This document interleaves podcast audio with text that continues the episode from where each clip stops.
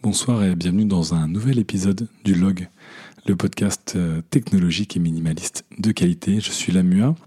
Je suis ravi de vous retrouver après une longue absence. Euh, beaucoup de travail, beaucoup de projets, beaucoup d'émissions pour qualité et pour euh, la JVTV m'ont un peu tenu éloigné de mon petit journal technologique. Je vous avoue, j'y pensais tous les jours. J'espère que vous aussi. Et donc, ce soir, je craque. J'enregistre alors que je suis malade et que, comme vous l'avez entendu, je n'ai pas de voix. Donc je ne sais pas si euh, vous allez apprécier ce petit côté, euh, un mix entre euh, Jeanne Moreau et un adolescent en train de muer. Mais en tout cas, on ne doit pas se laisser faire. Pourquoi? Parce que ça fait très longtemps que j'ai envie de vous parler de l'iPhone 10. Et oui, je l'ai acheté il y a maintenant un peu plus d'un mois. Et je me disais qu'après l'avoir utilisé tous les jours, de fond en comble et de l'avoir comparé avec beaucoup d'autres téléphones de chez Apple comme euh, de chez Samsung ou de Huawei, j'avais de quoi vous en parler de manière beaucoup plus euh, documentée et approfondie, même si je sais que vous avez déjà lu beaucoup, beaucoup de tests. Alors, euh, comme d'habitude, hein, on ne va pas parler de, vraiment de, de benchmark et faire un tour complet du propriétaire. On est vraiment ici dans l'usage, euh, d'où est-ce que je viens en tant qu'utilisateur de smartphone, en tant qu'utilisateur d'Apple ou d'Android, qu'est-ce que je cherche dans cet iPhone 10, qu'est-ce qu'il représente, et à la fin quand même une réponse toute bête, est-ce que ça vaut la peine de l'acheter? Alors du coup je l'ai sous les yeux, tout bêtement, cet iPhone 10. Euh, euh, je l'ai acheté, j'ai acheté la version noire 256 Go pour la modique somme de 1319 ou 1325 euros. Avec en tête la question du j'ai jusqu'à fin décembre pour le garder ou ne pas le garder. Est-ce que je vais le garder? Du coup, ça, je vous le dirai euh, à, la fin de cet épisode. Je vais me concentrer sur les, euh, les features et les spécificités de cet iPhone qui m'ont le plus marqué et qui vont sûrement le plus marquer. En commençant euh, évidemment par l'écran. L'écran n'est pas le détail le plus important pour moi de, de cet iPhone 10, mais c'est évidemment ce que vous allez voir le plus. Euh, alors vous le savez, euh, c'est ce fameux écran OLED euh, fourni par Samsung de 5,8 pouces qui fournit une excellente qualité d'image. Là-dessus, il n'y a pas trop de discussion à avoir. La colorimétrie est bonne, la luminosité est bonne, le contraste est bon, tout est bon. C'est du Samsung avec en plus un calibrage à la Apple assez sobre qui, qui fait que le téléphone est extrêmement agréable à regarder dans son OS comme dans ses applications avec des couleurs légèrement plus douces et moins saturées et agressives que sur euh, notamment le, le S8 de, Samsung. Alors, c'est un écran total, on l'a vu. Euh, maintenant, j'étais... Euh, je ne sais pas exactement quoi en penser, si je trouve ça beau ou pas. Alors évidemment, je suis partisan d'un écran total, ça c'est sûr et certain. Mais l'approche d'Apple a été assez différente de celle de Samsung. Et je pense qu'elle est moins flatteuse, mais peut-être plus intelligente. C'est-à-dire que l'écran ne déborde pas du téléphone. On n'a pas l'impression d'avoir cet écran magnifique et sans bord comme on peut voir sur le S8, puisque le S8 a un écran qui va jusqu'au maximum de ce qu'il peut, et en plus il est courbé sur les côtés, ce qui fait qu'on a l'impression que vraiment il vient euh, dépasser complètement du téléphone, et c'est très très beau.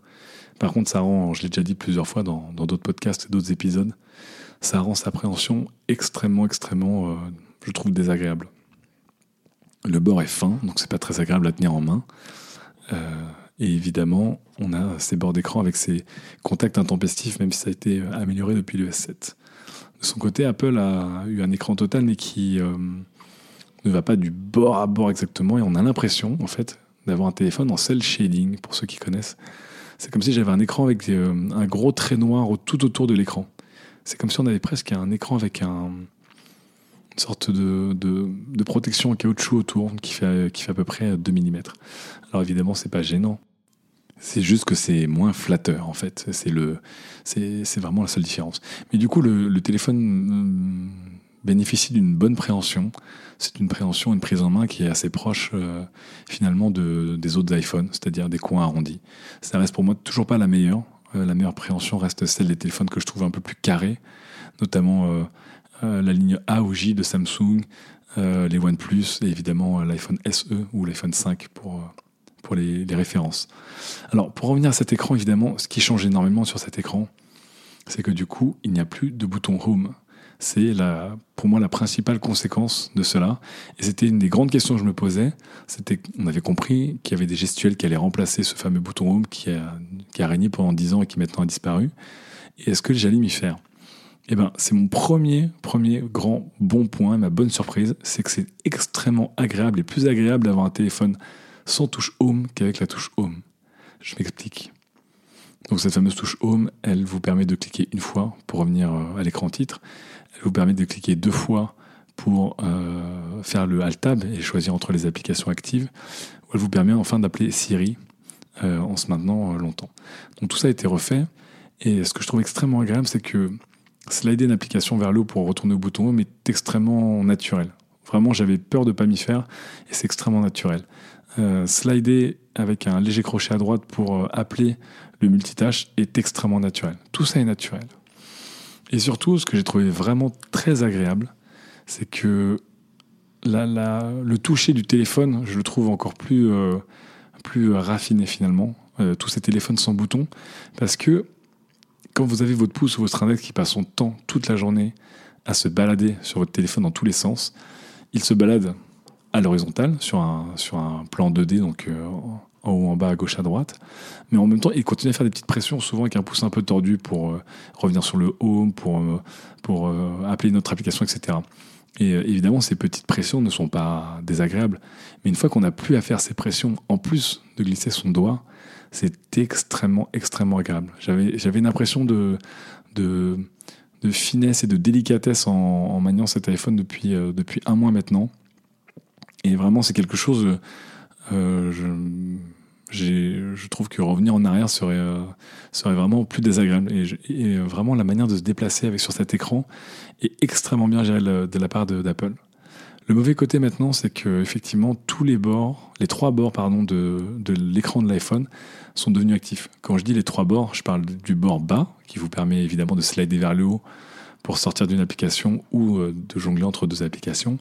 Mais vous avez le bord en haut à gauche qui maintenant est celui de notification et le bord en haut à droite, qui maintenant est le bord euh, du control center qui vous permet de gérer le volume, euh, le mode avion, etc. etc. Et ça, c'est moins agréable parce qu'aller chercher ces bords en haut, lorsque votre pouce est plutôt euh, vers le bas de l'écran, aller chercher ces bords n'est pas naturel, voire pas possible à une main, donc il faut évidemment réajuster. Et encore une fois, hein, je vous parle de gestes extrêmement anodins qui sont pas, c'est pas la mort, mais on s'en rend compte parce qu'on le fait 10, 20, 30, 50 fois par jour. Euh, et, là, je trouve qu'il y a, je trouve qu'il y aurait peut-être une meilleure manière de gérer ça. Je sais pas. Peut-être en, je sais pas. Peut-être en slidant pas d'un côté parce qu'on change d'écran, mais j'aurais vu quelque chose de plus naturel que d'avoir trois bords d'écran, trois, enfin deux extrémités hautes et basses de l'écran qui, à mon avis, sont moins naturelles. C'est le seul point noir. Mais sinon, vraiment, cet écran et l'ergonomie qui en résulte sont pour moi euh, c'est pour moi la norme qu'il faut suivre. C'est euh, ce que déjà certains téléphones sous Android faisaient.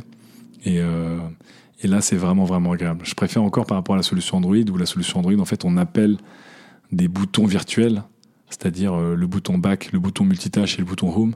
En fait, on les appelle d'une certaine manière sur l'écran. Et en fait, là, ils n'existent pas. Donc, je trouve aujourd'hui la solution ergonomiquement la, la plus élégante pour moi de, de l'iPhone. Ce qui me permet de passer à la seule, au seul accro de cet écran, c'est le fameux notch dont on a longuement parlé dans d'autres épisodes du log. Ce notch, euh, je vous le rappelle, c'est un accro dans l'écran qui permet de caser les nombreux capteurs, donc euh, entre l'appareil photo frontal, euh, les diffuseurs, les émetteurs de lumière infrarouge, etc., etc., le capteur Romeo, le capteur Juliette, tout ce qui fait Face ID. Et c'est moi ce que j'attendais le plus de, cet iPhone 10. Évidemment, ce n'était pas la puissance, c'était pas tant l'écran que ça c'était Face ID. Alors Face ID, deux choses. Un, c'est le volet sécuritaire, et deux, c'est le volet application et, euh, possibilités ergonomiques. Je vais m'attaquer au volet sécuritaire qui a, fait beaucoup discuter les gens. Est-ce que c'est moins bien ou est-ce que c'est mieux que Touch ID Alors après un mois euh, et quelques d'utilisation du Face ID euh, tout le temps, tous les jours, en fait, je trouve ça moins pratique que Touch ID malheureusement. Pourquoi? Parce qu'en fait, lorsqu'on l'utilise bien, le Face ID, c'est incroyable. En gros, vous prenez votre téléphone, dès que vous le braquez vers votre, euh, vers votre visage, immédiatement, euh, l'accéléromètre comprend que l'iPhone est orienté vers le haut, comme l'Apple Watch ou comme d'autres téléphones. Le téléphone s'allume, il scanne votre visage. Donc en gros, c'est comme si vous preniez votre téléphone et qu'au moment de regarder votre téléphone, vous le, vous le déloquez immédiatement en fait. Donc il y a une sensation de n'avoir aucune sécurité alors qu'on a la meilleure des sécurités, mais de n'avoir aucun step de sécurité. C'est-à-dire que là, on n'a même pas appuyé sur un bouton ou à toucher un bouton, ou à maintenir un bouton pour déloquer. On a l'impression de prendre son téléphone et le téléphone est déloqué. Donc pour ça, Face ID, c'est vraiment, vraiment, vraiment génial. Euh, la promesse marche aussi très bien. Je l'ai fait avec des lunettes, avec un bonnet, avec euh, une barbe, si on peut dire que j'ai une barbe, euh, avec ou sans, sur des éclairages dans le noir, pas dans le noir. Le truc, il fonctionne du tonnerre de feu. Et pour ça, c'est vraiment, vraiment, vraiment génial. Alors pourquoi du coup je préfère Touch ID Pourquoi je préfère Touch ID Pour une chose toute bête, c'est que euh, beaucoup de fois, en fait, je ne suis pas dans la situation idéale pour que Face ID brille idéalement. Lorsqu'on est face à son téléphone et qu'on le regarde, ce qui est dans le 80% des cas, Face ID fonctionne parfaitement. Alors, quels sont les 20% de cas où ça ne fonctionne pas? Eh bien, c'est des 20% de cas qui arrivent très souvent. Vous êtes euh, dans votre lit, vous êtes de traviole dans votre coussin et vous allumez votre téléphone. Ça ne marche pas puisqu'évidemment, un tiers de votre visage est enfoui un peu dans le coussin, dans la couette. Donc vous êtes en train de dire, ah mince, il faut que je sorte ma tête un peu pour que mon téléphone me voit. Vous êtes au boulot, vous avez une main, vous êtes appuyé sur votre main, donc votre main est un peu en train de prendre votre joue, votre menton. Ça ne passe pas. Euh, il y a beaucoup de situations comme ça en fait qui ont l'air euh, toutes bêtes. là, j'ai donc vous savez que j'ai pas de voix, donc j'ai une écharpe, ça ne passe pas. Donc c'est que 20% du temps, mais c'est 20% du temps vous demande un petit rajustement. Là où en fait Touch ID ne vous demandez jamais de rajustement, à part évidemment si vous portiez des gants. Donc là c'est aussi un des gros avantages de Face ID, c'est que les gants euh, passent nickel. Euh, sans gants ça passe nickel, ou avec des gants ça passe nickel, pardon. Mais j'avais ce côté absolument parfait de Touch ID lorsque je prenais le téléphone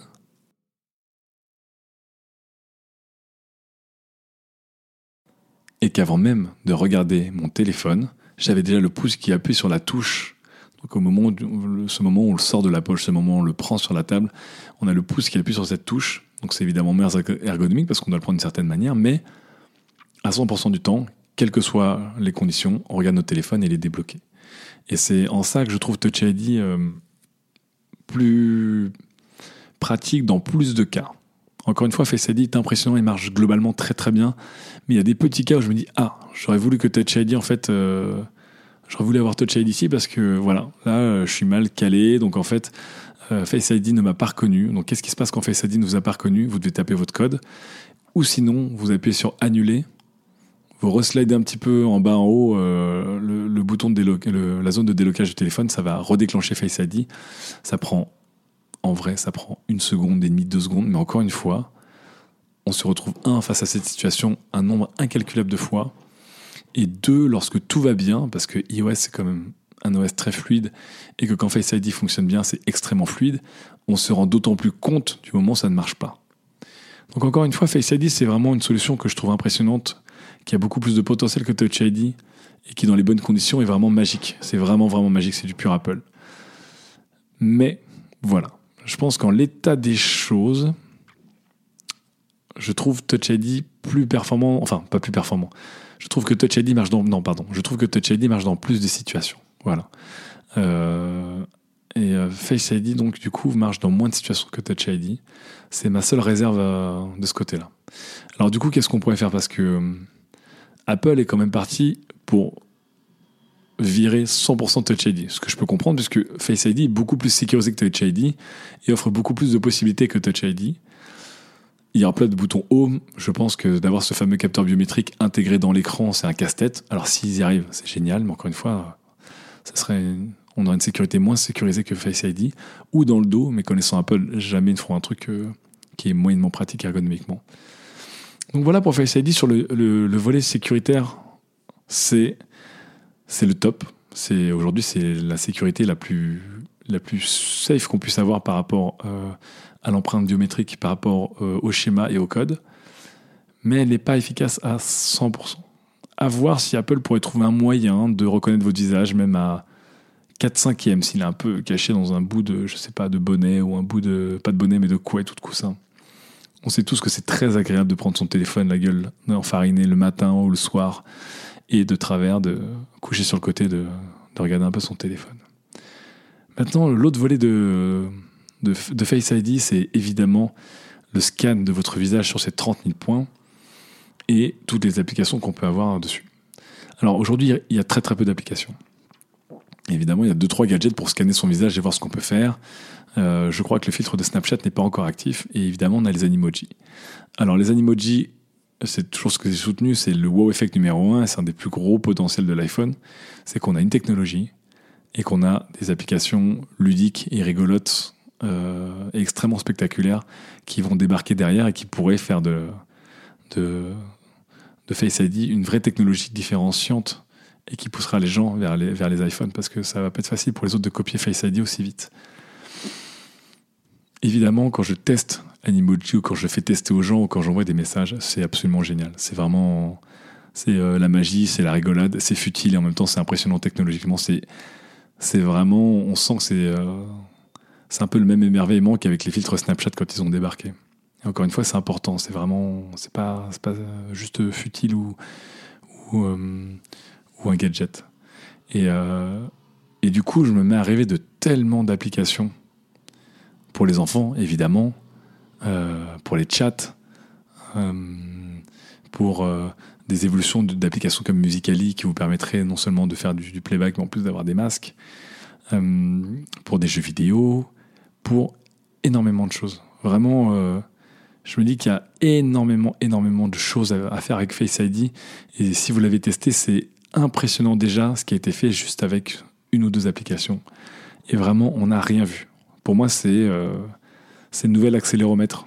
On s'est dit, bah cool, un accéléromètre. Et puis en fait, on s'est rendu compte à quel point tous les capteurs, les gyroscopes, les accéléromètres avaient changé notre vie sur énormément de choses. Bon, après, il y a quelques années, quand euh, Force Touch est arrivé, euh, ou 3D Touch ensuite, comme il a été renommé, j'ai écrit aussi très fort. J'ai trouvé ça hyper intéressant d'avoir ce que j'appelais un, un, clic droit intégré dans l'écran. Et finalement, Force Touch ou 3D Touch n'a pas du tout été euh, adopté par les autres développeurs. Aujourd'hui, c'est extrêmement gadget. Donc, je peux peut-être me tromper, mais je pense vraiment qu'avec Face ID, on a, on a cette technologie qui est à la fois utilitaire et sécuritaire, et à la fois euh, dans les applications et le fun possible. Donc, pour moi, c'est le c'est le, la principale star de l'iPhone 10 bien avant l'écran ou toute autre chose. Donc voilà pour Face ID. Ensuite, qu'est-ce qu'il y a sur cet iPhone 10 Il y a l'appareil photo qui a été euh, légèrement modifié par rapport à l'iPhone 8. Alors, j'ai pas pu tester beaucoup l'iPhone 8 et son appareil photo. J'ai comparé plutôt avec l'iPhone 7. Globalement, les différences se voient pas énormément dans des bonnes conditions, se voient plus en basse lumière, et il y a ces fameux filtres qu'Apple a mis en place que je trouve pas mal, mais je pense pas qu'ils vont révolutionner la face du monde donc le fameux les, flous d'arrière-plan, les éclairages de studio, etc. C'est bien foutu, mais j'attends plus qu'un développeur sorte une application tierce vraiment euh, très très chouette. Mais en tout cas, l'appareil photo de l'iPhone 10 ne m'a pas marqué plus que ça. Il fait très très bien son boulot, et c'est ce qu'on lui demande. Les photos sont très belles, ça sort vite, mais euh, bon, aujourd'hui, euh, de ce que j'ai testé des meilleurs Android, je trouve qu'ils ont de moins bonne ergonomie, mais en, en termes de performance pure, sur ce que le capteur ressort, on est aujourd'hui tout le monde à peu près au même niveau entre, euh, euh, Samsung, euh, LG, Apple, les meilleurs. Enfin, je n'ai pas testé le HTC qui est apparemment génial et, autres.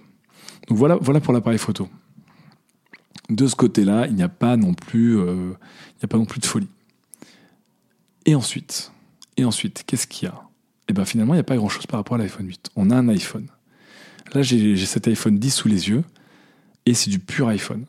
Aujourd'hui, euh, iOS 11 ne euh, prend pas spécialement, euh, n'exploite pas spécialement l'iPhone 10 à part sur ce que je vous ai dit. Et j'ai une expérience qui est extrêmement agréable et de loin la meilleure expérience d'iPhone que j'ai pu avoir. Mais ça reste une expérience d'iPhone. Et lorsque je reprends l'iPhone 7 entre les mains, je suis pas spécialement dépaysé. Ça me fait pas, ça me fait pas trop, trop, trop de, de choses spécifiques. Du coup, je suis devant cet iPhone 10 avec la question lancinante qui est est-ce que je vais le garder? Parce que cette chose coûte quand même 1300 euros. Je l'ai quand même acheté, vraiment spécialement pour le test, mais je me suis dit dans ma tête, restons ouverts. Pendant des années, tu avais plein de téléphones gratuits pour les tester, tu n'en as jamais vraiment payé beaucoup. Si à un moment tu devais en payer un, c'est peut-être le moment d'en payer un. Bon, c'est pas la mort. Bon, c'est 1300 euros, mais c'est pas la mort. Et, euh, et, donc je me suis posé la question est-ce que je vais garder cet iPhone 10 Ma réponse aujourd'hui, c'est non. Je pense que je ne vais pas le garder. Euh, j'ai actuellement un iPhone 7 qui fonctionne très bien. Je teste des nombreux Android haut de gamme qui, même s'ils me plaisent moins, parce que je reviendrai dessus euh, quand je vous parlais du Huawei Mate 10 Pro, fonctionne aussi très bien. Je ne peux pas justifier aujourd'hui de mettre 1300 euros pour deux raisons. La première est l'absolue, c'est que la somme de 1300 euros est trop haute pour moi. Je n'ai pas les moyens aujourd'hui de me payer un téléphone à 1300 euros. Pourtant, la question peut se poser. Alors évidemment, tout le monde rigole sur le fameux prix exorbitant de l'iPhone. Mais encore une fois, des fois, on se paye des luxes. On se paye des baskets euh, à 200 euros, alors que la plupart des baskets ne valent que la moitié de ce prix. On va se payer un bon resto, on va se payer un ordinateur, je sais pas, un, sur Facebook qui commence à 2400 euros. Des fois, on se fait kiffer. C'est-à-dire qu'on achète un très très bon appareil, mais on sait aussi qu'on le paye très très cher pour ce qu'il est. Mais on va se faire kiffer. Et d'une certaine manière, l'iPhone 10, c'est ça, c'est l'iPhone des 10 ans, le fameux. C'est une célébration, c'est un clin d'œil à l'iPhone premier du nom dans son design. Il y a beaucoup de choses qui le rendent attachant. Et surtout, aujourd'hui, si je devais choisir un iPhone, sans hésitation, j'achèterais un iPhone. Enfin, je, prendrais un iPhone 10. C'est le meilleur des iPhones. Il est le plus puissant, il a le plus beau des écrans. Face ID est impressionnant, je veux dire. À part ces quelques cas de Face ID qui m'agacent, globalement, je vois pas euh, c'est vraiment de loin le meilleur iPhone et la meilleure expérience iOS qu'on puisse avoir. Et peut-être le meilleur téléphone. Mais après, c'est une question de choix et de goût avec Android. Mais donc voilà, 1300 euros ou 1150 euros si on prend la version 128 Go qui est largement suffisante. 64 Go, pardon. C'est beaucoup trop pour moi dans l'absolu. Et ensuite, c'est aussi beaucoup trop pour moi dans l'histoire de l'iPhone. Ça veut dire que je vous ai déjà parlé beaucoup de l'iPhone 10 et de ce qu'il pouvait représenter dans la lignée cet iPhone 10 qui en fait s'appelle iPhone X, et on sent qu'il est un peu hors de, la lignée des autres et que les autres vont venir dessus en fait, euh, récupérer les features, etc., etc. Et que très vite ça va évidemment coûter moins cher. J'ai un peu l'impression, si j'achète cet iPhone 10, d'avoir un très bel objet pendant un an, mais en gros d'acheter une première génération de MacBook Air pour ceux qui l'avaient acheté à l'époque.